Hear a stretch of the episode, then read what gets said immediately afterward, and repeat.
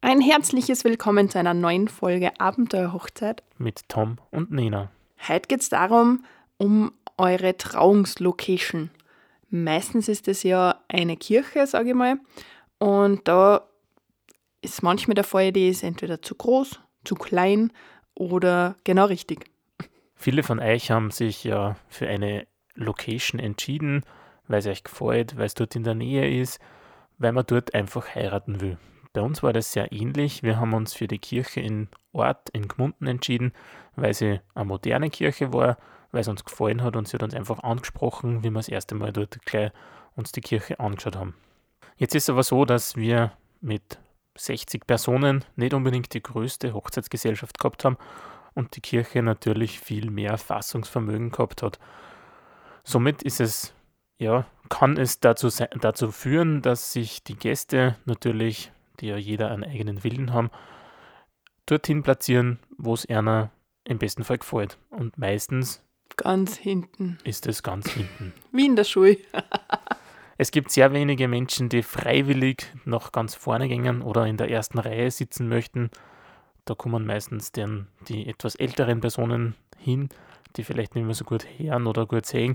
Aber so normale Menschen, da ist eher der Drang dazu, je weiter hinten, desto besser. Ich will mich verstecken, ist dann meistens so der man Gedanke. Will ja nicht gesehen werden. Gleich. Genau, oder man will die Eltern den Vortritt lassen und jetzt setzen sich dann alle hinten hin anstatt. So viele Eltern gibt es gar nicht, dass die dann immer vorne sitzen können. Somit haben wir im Vorhinein schon gewusst, wir müssen da was dagegen tun, dass das eben nicht passieren wird. Wir haben in der Kirche, also die Kirche ist so halbrund aufgebaut und da hat es dann drei Sektoren gegeben, wo Bänke waren und somit haben wir beschlossen, wir sperren einen Sektor ganz ab Nein, noch gar nein, nein, nein. Die, wir haben die hinteren Reihen gesperrt. Wir haben immer die hinteren, hintersten drei bis vier Reihen abgesperrt, dass eigentlich nur die ersten zwei Reihen frei waren und in der Mitte waren drei Reihen frei. Ja, wie kann ich das natürlich machen? Wir haben ein schönes, nettes, weißes Band gehabt, das von Bank zu Bank gegangen ist, dass man einfach dort nicht hineingeht. Natürlich alles geschmückt mit Blumen, verziert und somit schaut es auch gleich sehr nett aus. Die Menschen haben gewusst, okay, da sollte man sich nicht einsitzen und somit haben sie sich alle nach vorne gesessen. Wir haben, um die Anzahl der Bänke auszumessen, die wir brauchen, eine Sitzprobe gemacht. Wie wir die Kirche angeschaut haben, habe ich mich hingesetzt und dann habe ich mich halt eins weiter gesetzt, eins weiter, eins weiter, um auf die ungefähre Zahl zu kommen, weil ich finde, das ist total schwer abzuschätzen in einer Bank. Äh, man hätte sogar noch eine Bank mehr ab ähm, können. Dann hätten sich die Leute halt ein bisschen mehr zusammenkuscheln müssen, was im Winter jetzt nicht so das Problem ist. Aber so hat es auch gut passt. Uns war es vor allem wichtig, fotografisch gesehen, dass wenn man ein Foto macht, es nicht ausschaut, als ob die Kirche halb leer ist. Von hinten das Foto, das zeige ich euch am Blog, ähm, sieht man eh, dass die hinteren Reihen leer waren. Aber wenn ich von vorne ein Foto gemacht habe, dann waren hinter uns oder neben uns immer die ersten zwei Reihen besetzt. Und das war mir vor allem sehr wichtig, dass es nicht leer ausschaut. Ja, es war auch mir wichtig, dass man mit den Menschen feiert und dass in dem Fall, nachdem ja die Kirche so halbrund ist, die Menschen, die Gäste quasi rund um uns sind es ist zwar hin und wieder ein bisschen schräg, wenn man so sitzt und dann die Gäste direkt ins Auge schauen kann. Kann natürlich ein bisschen verstörend wirken, aber wir wollten das, dass einfach die Gäste mit uns feiern. Es soll ein gemeinsames Fest sein und dadurch haben wir gesagt, wir wollen, dass die so weit wie möglich bei uns vorne sind. Sowas geht natürlich nicht in jeder Kirche. Wir sprechen da jetzt von größeren Kirchen, so wie das Stift St. Florian oder wir haben auch schon eine Hochzeit in Wilhering gehabt. Da ist meistens der Abstand vom Brautpaar zu den Gästen sehr groß. Und in Wahrheit, wenn ich da vorne sitze als Brautpaar, kriege ich von meinen Gästen hinter mir so gut wie gar nichts mit. Außer ein Kind schreit oder irgendwer schmeißt irgendwas um. Dann hört man das natürlich, aber man kann es nicht mehr sehen und auch nicht orientieren, wo das jetzt eigentlich herkommen ist. Nichtsdestotrotz, wenn man in so einer Kirche heiraten möchte, sollte man trotzdem abwiegen, wie viele Gäste habe ich, wie viel wird von der Kirche gefüllt sein und auch in diesem Fall in Florian ist zum Beispiel so, dass vor den Bankreihen noch Sesselreihen stehen. Und wenn sich das zum Beispiel dort ausgeht, ist das ganz nett, wenn man die Bank Bänke hinten natürlich alle absperrt und sagt, die Gäste sollen nur vorne auf den Sesseln Platz nehmen. Und kann man natürlich wieder mit ähm, Band machen oder mit irgendwelchen anderen baulichen Sachen. Was es noch gibt, ist, dass man die Trauzeugen zum Beispiel oder eine andere Person instruiert und sagt, hey du, schau bitte, dass sie die Leute wirklich alle Viere sitzen, dass man sie darauf hinweist, das Brautpaar möchte, dass ihr da vorne Platz nehmt und so weit wie möglich vorne eben sitzen werdet. Aus Sicht des Fotografen ist es nämlich so, manchmal, vor allem bei den großen Kirchen, gibt es Zuschauer. Das heißt, äh, ältere Menschen oder halt Touristen, die sich äh, in die Kirche mit reinschmuggeln und sich wirklich die Trauung anschauen. Und als Fotograf weiß man natürlich nicht, äh, kehrt der jetzt zur Gesellschaft oder nicht. Wenn alle gut kompakt vorne sitzen, dann weiß man, bis dorthin ist höchstwahrscheinlich die komplette Gesellschaft und hinten nachher, das sind eher eben diese Zuschauer oder der Mesner oder äh, sonst irgendwelche Helfer der Kirche, die sich halt die Trauung auch anschauen. Und wenn die Menschen aber so verteilt sitzen, dann erkennt man da den Unterschied nicht mehr so ganz. In Wallfahrtskirchen oder in Städte oder Dörfern, die sehr touristisch sind, trifft das natürlich viel öfters zu. Wir haben eine Hochzeit in St. Gilgen am Wolfgangsee gehabt. Da war es echt ein bisschen störend. Da ist die Braut gerade eingezogen und wir haben einen Film gemacht vom Brautpaar und man sieht beim Einzug der Braut, beim, bei der, beim Eingangstor im Hintergrund Fahrradtouristen, also wirklich im Fahrradoutfit. Knallorange, glaube ich, oder gelb. Ja, so wirklich knalliges Sportgewand, die gerade bei der Tür herein gaffen, kann man wirklich sagen, oder hereinsehen. Und das ist dann auch für das Brautpaar einfach nicht toll, wenn man das am Film nachher sieht, dass da irgendwelche anderen Menschen in Wahrheit diesen wunderbaren Moment zerstören. Aber auch wir waren nicht gefeit davor. Zwar bei unserer Kirche hat es das nicht gegeben, nachdem wir da sehr, also die Kirche wird nicht besucht, sage ich mal, touristisch. Äh, in Schloss Ort passiert da das vielleicht eher. Aber bei der, beim Standesamt. Wir haben um 11 Uhr Vormittag geheiratet und nicht bedacht, dass da natürlich bis 12 Uhr ganz normaler Parteienverkehr ist. Und beim Einige unten beim Eingang, wir zwar alleine, ja, steht auch einer hinter uns und wartet dann auch noch so schön dort bei der Glastür, damit er ja auf jedem Foto drauf ist und nicht dorthin geht, wo er jetzt eigentlich hin müsste und wartet und schaut uns zu. Ja, diese Menschen hat man leider überall.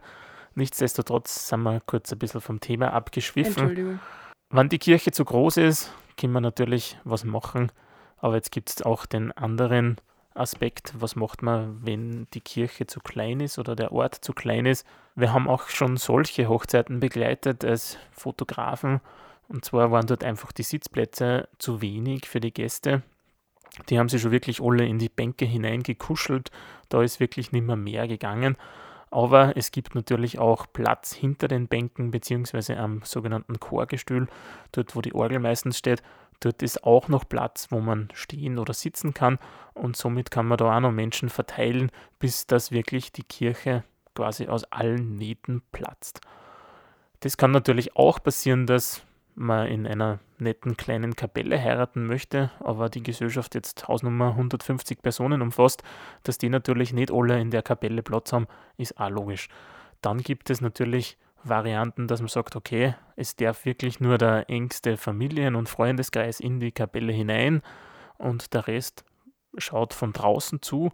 Und da gibt es natürlich technische Umsetzungen und Möglichkeiten, dass auch die was von dieser Trauung mitbekommen.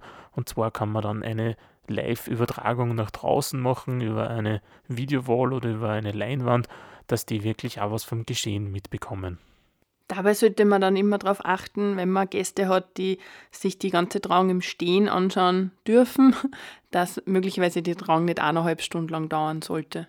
Beziehungsweise wenn ältere Gäste, so wie Großeltern oder Tanten, Onkeln, die nicht mehr so gut per Fuß sind, dass man denen zumindest die Möglichkeit gibt, entweder mit Bierbänke oder mit Sesseln, dass sie sich hinsitzen können für diesen Zeitraum, dass sie nicht wirklich diese anderthalb Stunden stehen müssen.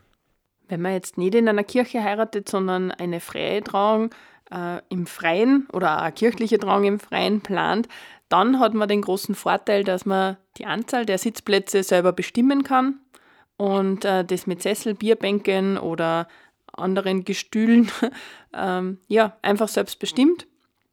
Dabei ist wichtig, die korrekte Anzahl, natürlich nicht zu wenig aufzustellen, aber auch, wie gesagt, nicht zu viel. Ein, zwei Reserveplätze kann man gerne machen, aber ähm, schaut, dass das einfach gut einpasst. Vor allem organisiert auch das, wenn Menschen oder Personen kurzfristig spontan absagen, dass dann, wenn das zum Beispiel 10, 20 Personen sind, die zwar einberechnet gewesen sind, aber dann doch nicht auftauchen zur Hochzeit, dann ist es auch wieder so blöd, dass man dann eben diese Plätze frei bleiben und in Wahrheit zu viele Sesseln dort stehen. Ein kleiner Tipp, der jetzt auch nicht so ganz zum Thema kehrt, aber wenn man eine Trauung im Freien plant, ähm, schaut, dass es genug Schattenplätze gibt. Wir haben schon öfter erlebt, dass entweder die Menschen ziemlich ausgedörrt sind äh, und Sonnenbrühen aufhaben und denen ist halt furchtbar heiß. Die schwitzen dann auch, was nicht sehr angenehm ist. Und andererseits, wenn man zu wenig Schattenplätze hat und ein paar Sonnenplätze, dann äh, weichen alle in den Schatten und die Sonnenplätze sind alle leer. Also da kann es dann auch passieren, dass Menschen sich nicht hinsitzen und bleiben stehen, weil es eben im Stehen einen Schatten gibt, aber der Sitzplatz in der Sonne wäre da wirklich darauf achten, dass alle Plätze, wenn es im Hochsommer geheiratet wird, beschattet werden, um wirklich den Gästen den bestmöglichen Platz zu gewährleisten. Und denkt auch an euch als Brautpaar, bitte gebt euch auch einen Schatten. Sollte es nur so schön sein, wenn man jetzt ohne einen Sonnenschirm heiratet, aber wenn man eine Stunde als Braut mit dem kompletten Make-up da in der Sonne brütet oder auch vor allem als Bräutigam mit äh, Anzug, Gilet, Hemd da vorne sitzt, möglicher oder ziemlich sicher mit einer dunklen Farbe, bitte dass das beschatten und ein Pavillon oder einfach möglicherweise natürlich unter einem Baum. Ähm, es ist hundertmal angenehmer. Zumindest für mich wäre es hundertmal angenehmer. Manche mögen das ja in der Sonne, aber schwitzen tut man trotzdem und es rinnt alles ab. Es ist schade um das Make-up Möglicherweise habt ihr dann auch Kopfweh. Ich wäre zum Beispiel eine, die nach einer Stunde dann Kopfweh hat. Gönnt euch Schatten. Ja, nicht nur der Schatten, sondern auch die Alternative für eine Schlechtwettertrauung soll dann in dem Fall gewährleistet sein, wo man drauf schauen sollte, wo haben wir denn dann Platz, dass die Gäste unterkommen, dass man, aber wenn es einmal regnet, die Trauung trotzdem stattfinden lassen kann. Und da auch wieder, dass die Größe des Raumes eben der Gäste entspricht. Bei den freien Trauungen kann man natürlich dann immer schauen, dass wieder die Sesseln auch im Innenraum natürlich der Anzahl entspricht an Personen, die bei der Hochzeit dabei sein werden. In diesem Sinne wünschen wir euch, dass ihr die richtige Größe für eure Gesellschaft findet und sonst, so wie wir, eine ganz einfache Lösung findet, damit es passend gemacht wird. Es ist ja so, dass die Trauung nur ein Bruchteil eures Hochzeitstages ausmacht. aber ein wichtiger ist. Ja, natürlich ein wichtiger, aber ich sage platztechnisch äh, ist es dort flexibel gestaltbar und äh, wichtig ist, dass am Ende des Tages jeder natürlich beim Essen seinen Sitzplatz hat. Ja, wenn ihr noch Anregungen zu diesem Thema oder auch zu anderen Themen habt, schreibt uns einfach eine Nachricht auf abenteuerhochzeit.com auf unserem Blog oder über unsere sozialen Medien auf Instagram und Facebook. Wir freuen uns natürlich über jede Nachricht, über jedes Feedback und selbstverständlich über neue Themen, die euch brennend zum Thema Hochzeit und Heiraten interessieren.